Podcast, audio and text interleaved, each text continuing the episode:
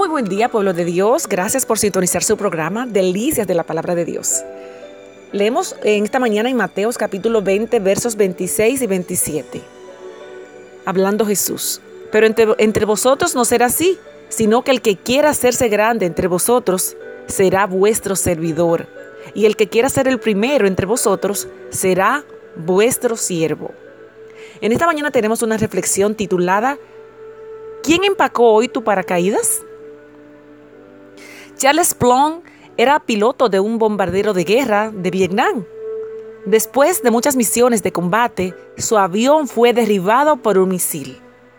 Plum entonces se lanzó en paracaídas y fue capturado y pasó seis años en una prisión al norte de Vietnam. A su regreso a Estados Unidos, se ganaba la vida dando conferencias sobre su odisea y lo que aprendió en la prisión. Un día estaba en un restaurante y un hombre le saludó. Le dijo, hola, ¿usted es Charles Plum? Él era piloto en Vietnam y lo derribaron, ¿verdad? ¿Y usted cómo sabe eso?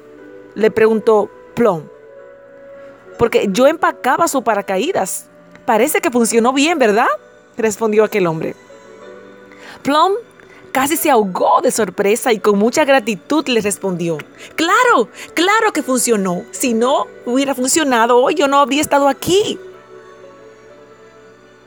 Más tarde, estando solo, Plum no pudo dormir esa noche meditando.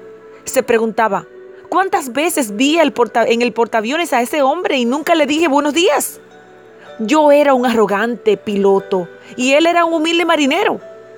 Pensó también en las horas en las que ese marinero pasó en las entrañas del barco, enrollando los hilos de seda de cada paracaídas, teniendo en sus manos la vida de alguien que no conocía.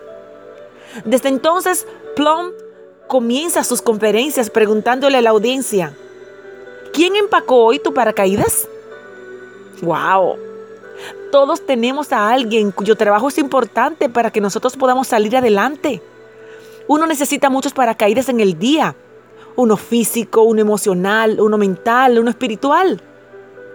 A veces en los desafíos de la vida nos eh, enfrentamos situaciones difíciles a diario.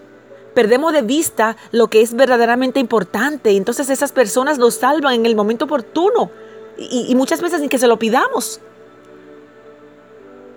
Dejamos de saludar, de dar gracias, de felicitar a alguien, aunque sea decir un amable buen día. En esta semana, en este año, en este día, tratemos de darnos cuenta quién empaca nuestro paracaídas. Démosle gracias. Las personas a nuestro alrededor notarán ese gesto y nos devolverán empacando nuestro paracaídas con ese mismo afecto. ¿Quién empacó hoy tu paracaídas? Dios te bendiga.